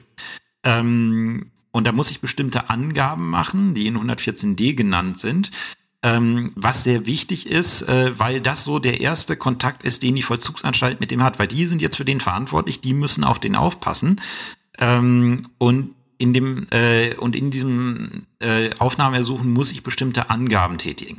Zum Beispiel, ähm, ich muss klar sagen, welche Staatsanwaltschaft zuständig. Das ist relativ selten der Fall. Ähm, ich muss zum Beispiel sagen, wenn ich hier, äh, wenn jetzt mehrere verdächtig sind und ich möchte nicht, dass die sich untereinander absprechen, dann muss ich Tätertrennung anordnen. Dann muss ich sagen, okay, diese beiden hier, also dieser Beschuldigte ist von der und der Person getrennt zu halten äh, damit die sich halt nicht absprechen können, um ihre Aussagen oder ihre Einlassung abzu, äh, abzustimmen. Wenn der Beschuldigte Medikamente nimmt und äh, das muss ich ihn fragen, dann muss ich, äh, dann muss ich im Aufnahmeersuchen auf die Medikamenteneinnahme hinweisen. Wenn ich Anhaltspunkte habe, dass Drogenentzug droht, ähm, muss ich darauf hinweisen, weil dann, weil dann sieht die ähm, JVA gleich beim Aufnahmesuchen, okay, auf den müssen wir aufpassen. Wenn der jetzt irgendwie äh, in den Zug kommt, ähm, braucht er medizinische Hilfe. Wenn er Suizidabsichten geäußert hat, und das kommt tatsächlich, wenn die Leute, äh, also äh, es ist ähm, die wirklich unschönsten Erfahrungen sind Leute, die dann in Untersuchungshaft genommen werden, weil das erwischt die oftmals aus kalt, äh, oftmals äh, eiskalt, weil die sitzen dann, äh, das, das ist anders, als wenn, als wenn die dann eine Ladung zum Strafantritt bekommen. Man hat die irgendwie zu einer Strafe ohne Bewährung verurteilt ähm, und die müssen dann einrücken. Da können sie sich darauf vorbereiten. Wenn die tatsächlich äh, in Untersuchungshaft müssen, dann ist es so, die waren den Morgen noch draußen, haben gefrühstückt, was auch immer, und jetzt sitzen am Nachmittag beim Richter und der Richter sagt ihnen, ja, es geht jetzt ins Gefängnis. Äh, und sie können erstmal nichts dagegen machen. Die können dann gegebenenfalls Haftbeschwerde einlegen, aber äh, erstmal können sie nichts dagegen machen. Und das nimmt Leute wirklich mit und deswegen ist es häufig schon vorgekommen, dass ich im, An äh, im Aufnahmeersuchen dann angegeben habe, äh, Achtung, Suizidgefahr, dass sie ein Auge drauf haben. Ähm, was gibt's sonst noch? Äh, oftmals ist es so, wenn, ähm, äh, also der Fall, den ich jetzt geschildert habe, ist, man hat den Beschuldigten nach frischer Tat erwischt, die Staatsanwaltschaft sagt, gut, Untersuchungshaft und dann, äh, dann bringen die den Beschuldigten mit dem Haftbefehlsantrag her. Oftmals ist es so, man hat den Beschuldigten nicht, man weiß, wer es ist und man möchte ihn in Untersuchungshaft nehmen, aber man hat ihn selber nicht. Dann beantragt man, bei, beantragt man einen Haftbefehl beim Amtsgericht. Das Amtsgericht erlässt den auch, aber der kann dann natürlich nicht eröffnet werden. Ähm, so, und äh, irgendwann erwischt man den bei der Polizeikontrolle. Derjenige sieht, äh, der Polizist sieht, oh, hier ist ein Haftbefehl offen, nimmt ihn dann fest und dann 115 StPO. Ähm, er ist dann unverzüglich dem zuständigen Gericht vorzuführen. ähm, dass, äh, dass dann ihm den Haftbefehl zu eröffnen hat und auch zu entscheiden hat, ob der Haftbefehl zu vollziehen ist oder ähm, außer Verzug oder sogar aufzuheben ist. Ist das nicht möglich? Ähm, dann muss man ihn nach 115a StPO ähm, vor das nächste Amtsgericht bringen. Also wenn man den zum Beispiel äh, jetzt in Bayern erwischt hat und man kriegt ihn nicht rechtzeitig äh, über den Transportweg zum eigentlich zuständigen Richter, dann muss er dort äh, vors Amtsgericht gestellt werden, wo er ergriffen wurde. Ähm, der nächste Richter, darüber habe ich übrigens meine Schwerpunktbereichsarbeit geschrieben, hat ähm, hatte früher sehr eingeschränkte ähm, Befugnisse überhaupt äh, zu entscheiden. Also der konnte nur, äh, also der konnte nur prüfen, ist das derjenige, der im Haftbefehl steht und hat die Staatsanwaltschaft vielleicht einen Aufhebungsantrag gestellt hinsichtlich des Haftbefehls. Alle anderen Sachen konnte er nicht prüfen. Und ähm, das hatte mir mal mein Hochschullehrer, Professor Dr. Schröder, erzählt, bei dem ich am Lehrstuhl war. Der war, ähm, der war, ähm, bevor er Professor wurde, war er Richter in Berlin. Äh, und der hatte mal einen Fall, da hatte irgendjemanden ähm, äh, ein Video aus der Videothek nicht zurückgegeben. Man merkt, der Fall spielte in den 90ern. Äh, und ähm, Schaden irgendwie 15 Euro, äh, 15 Mark oder 15 Euro oder sowas. Äh, und ähm, ist dann irgendwie zur Verhandlung nicht gekommen und hat dann äh, hat dann Sitzungshaftbefehl kassiert von einem Amtsgericht. Ich glaube in Bayern war es tatsächlich. Und er hielt sich in Berlin auf und wurde dann äh, dem nächsten Richter, was halt Professor Schröder war, äh, vorgeführt. Und äh, der hat dann halt gesagt, nach 115a, nach dem Wortlaut, kann ich nicht wirklich was machen. Ähm, aber er hat, er hat gesagt, äh, also ähm, wie hat er gesagt, äh, der Beschuldigte hat ihm, glaube ich, gesagt, er hat hier einen äh, Beruf in Berlin, einen Job in Berlin.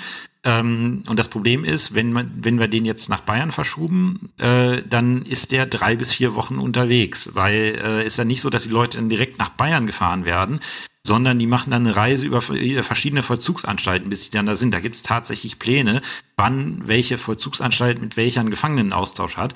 Und das kann tatsächlich eine ganze Weile dauern, bis sie dann da sind, wo sie sein sollen. Ähm, und da hat er dann gesagt, er wendet äh, die Aussetzungsvorschriften analog an, ähm, was, äh, was ihn dann dazu bewogen hat, den äh, draußen, äh, den draußen zu lassen. Da ist auch ein Aufsatz zu diesem Thema äh, entstanden. Und ich hatte das halt vor im Hinter Hintergrund der EMRK in der Schwerpunktbereichsarbeit.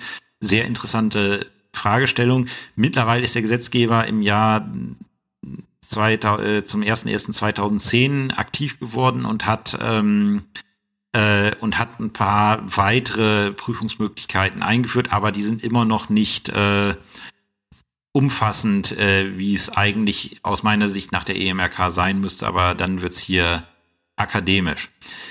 Ich kann einen Haftbefehl außer Vollzug setzen, wenn ich sage, okay, für die Aufhebung reicht's mir nicht, aber wenn du bestimmte äh, Anforderungen erfüllst, dann lasse ich dich erstmal draußen. Das kann zum Beispiel sein, ähm, die Meldeauflage. Er muss sich zu bestimmten Zeiten einmal am Tag, äh, muss er sich bei der Polizei melden oder beim Richter. Bitte nicht bei mir, würde ich niemals reinschreiben, ähm, allein schon, wenn ich mal nicht da bin. Ähm, oder ich lass ihn eine Kaution hinterlegen oder was auch immer. Ähm, alles, was ich, äh, ähm, alles, was ich, äh, was ich mir da ausdenken kann, was in 116 steht. Ähm, wenn der Beschuldigte in Untersuchungshaft ist, kann er jederzeit die gerichtliche Prüfung des Haftbefehls beantragen. Das ist die sogenannte Haftprüfung nach 117 ähm, StPO und er kann natürlich auch Beschwerde einlegen. Ähm, das sind die beiden Rechtsmittel gegen den Haftbefehl. Bei der Beschwerde geht die Akte dann ans Landgericht, was dann prüft, ob der, ähm, ob der Haftbefehl zurecht ergangen ist. Gegen die Landgerichtsentscheidung eine der wenigen Entscheidungen, wo es dann die weitere Beschwerde zum Oberlandesgericht gibt. Ähm, das Verfahren der Haftprüfung in 118 StPO geregelt. Ähm, das äh, der Beschuldigte hat ein Recht auf mündliche Verhandlung oder halt nach Ermessen des Gerichts kann das Gericht auch von Amts wegen eine mündliche Verhandlung anordnen. Ähm, wenn ich die Untersuchungshaft nach einem Haftprüfungsantrag des Beschuldigten aufrechterhalte, kann er erst nach drei weiteren Monaten seit der letzten mündlichen Verhandlung wieder eine mündliche Verhandlung ähm, äh, beantragen, ist geregelt in 118 Absatz 3 StPO. Äh, beliebtes Mittel, diese Sperrfrist zu umgehen, ist, wenn das Gericht zu erkennen gibt, nee, den Haftbefehl werde ich aufrechterhalten, kommt es dann manchmal vor, dass der Verteidiger dann sagt, gut, dann nehme ich den Haftprüfungsantrag zurück, weil dann kann er wieder eine mündliche Verhandlung, ähm, äh, Verhandlung erzwingen.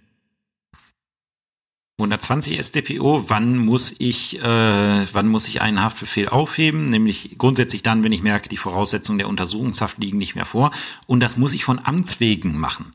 Wenn ich feststelle, okay, die, Sta die Tat stellt sich jetzt nicht mehr so schwer dar, wie sie damals gewesen ist, ähm, und er hat deutlich weniger zu erwarten und deswegen sehe ich keine Fluchtgefahr mehr, dann muss ich von Amts wegen diesen Haftbefehl aufheben. Oder wenn der dringende Tatverdacht wegfällt, kann auch passieren, dann muss ich den aufheben. Und grundsätzlich muss ich ihn immer aufzuheben, wenn die Staat, äh, muss ihn immer aufheben, wenn die Staatsanwaltschaft das äh, beantragt. Ähm, ich habe in Haftsachen einen, besondere, äh, einen besonderen ähm, Beschleunigungsgrundsatz. Ähm, grundsätzlich kann ich mir merken, ich muss mindestens zwei bis dreimal die Woche äh, voll verhandeln, wenn ich jemanden in Untersuchungshaft habe. Äh, Komme ich dem nicht nach, kann mir allein deswegen der ähm, Haftbefehl um die Ohren fliegen. Und äh, besonders normiert ist halt 121 StPO. Ich darf grundsätzlich niemanden länger als sechs Monate in Untersuchungshaft belassen. Ähm, äh, und solange kein Urteil ergangen ist ähm, und da nicht erkannt ist, äh, sind diese sechs Monate grundsätzlich bindend. Will ich jemanden länger als sechs Monate in Untersuchungshaft belassen, dann muss ich die Sache dem Oberlandesgericht vorlegen ähm, was dann prüft, ob die äh, besondere Schwierigkeit oder der Umfang der Ermittlung oder ein anderer wichtiger Grund ähm, das Urteil noch nicht zugelassen haben und die Vortauer der Haft rechtfertigen. Ähm, was fällt darunter? Ähm, besonders umfangreiche Ermittlungen, zum Beispiel im Falle des Halder-Attentäters, ich schaue mal, ob ich die BGH-Entscheidung da finde, hat der BGH Untersuchungshaft über sechs Monate als angemessen angesehen. Ähm, ist ja auch irgendwie sehr logisch, weil äh, war ja doch ein bisschen was da zu ermitteln war. Ähm, und ähm, ansonsten unser Oberlandesgericht hat zum Beispiel gesagt, äh, die Tatsache, dass ich Corona-bedingt nicht verhandeln kann, das war auch noch zu Beginn der Pandemie, wo man noch relativ wenig wusste. Ähm, die Tatsache, dass ich Corona-bedingt nicht verhandeln kann, ist auch ein wichtiger Grund. Ähm, muss man mal schauen, ob das äh, tatsächlich so hält. Ähm, Entscheidungen sehe ich mal zu, dass ich die, äh, dass ich euch die verlinke. Ähm, und es äh, und es passiert dann halt, dass äh, ja, also es kann dann halt vorkommen, dass das Oberlandesgericht sagt, nein, äh, das ist nicht mehr gerechtfertigt. Ähm, insbesondere die Überlastung der Gerichte ist kein Grund, ähm, weswegen ich Untersuchungshaft über sechs Monate andauern kann. Äh, kommt es nicht zur Verhandlung, weil äh, das Gericht anderweitig zu stark eingespannt ist und es kommt immer noch mal immer äh, kommt immer noch mal vor. Ich glaube in Brandenburgischen hatten die jetzt da etwas, was recht presseöffentlich war ähm, ist es dann tatsächlich so, dass, äh, dass es dann dazu auch durchaus vorkommt, dass Haftbefehle aufgehoben werden. Äh, teilweise auch durch das Bundesverfassungsgericht, ähm, was da eine sehr restriktive Linie fährt. Ich glaube, ich hatte mal eine Seminararbeit geschrieben zu einem Verfahren in Düsseldorf, ähm, wo das Verfassungsgericht zum ersten Mal äh, auf diesen Beschleunigungsgrundsatz hingewiesen hatte. Das war so ein furchtbares Verfahren, ähm, wo die Sache teilweise zurückverwiesen war und ich glaube irgendwie zwölf oder dreizehn Jahre Untersuchungshaft äh, im Raum standen. Hat das Bundesverfassungsgericht irgendwann mal gesagt, Freunde, es reicht langsam. Wo sie irgendwie erschließt, also zwölf bis dreizehn Jahre Untersuchungshaft, äh, ja, das dürfte ein bisschen lang sein für eine vorläufige Maßnahme. So viel aus meiner Sicht zu den wichtigen prozessualen Zwangsmaßnahmen. Wie gesagt, es gibt noch viel weit, äh, viele weitere, ähm, die aber, wie gesagt, äh, sehr speziell sind. Ihr müsst dann halt, ähm, wenn ihr die habt, müsst ihr halt euch mal die SCPO aufmachen und dann reinschauen, was gibt es da, ähm, was ist in meinem Fall relevant, welche Voraussetzungen hat das äh, und euch die selber entschließen die gängigen, die ihr auch für Klausur und für die Praxis braucht. Haft 111a, Durchsuchung, Beschlagnahme, habe ich äh, gerade mit euch äh, einmal erörtert. Ähm, Andere werde ich vielleicht noch im Rahmen der revisionsrechtlichen Klausur, der revisionsrechtlichen Folge besprechen, weil ihr da im Regelfall dann draufschaut aus revisionsrechtlicher Sicht, weil vielleicht bei diesen Zwangsmaßnahmen irgendwas gewesen ist, was nicht so ganz gut gelaufen ist. So, das war's für diese Woche. Ähm, weil ich merke, den Abschluss des Ermittlungsverfahrens brauche ich jetzt nicht mehr machen äh, bei einer Stunde 19 Minuten Folgenlaufzeit. Deswegen wird dann die nächste Folge den Abschluss des Ermittlungsverfahrens zur Folge haben. Wie kann ich ein Ermittlungsverfahren abschließen? Und dann werden wir hoffentlich dort auch ins A- und B-Gutachten einmal reinschauen. Habt bis dahin eine schöne Zeit und bis zum nächsten Mal. Tschüss.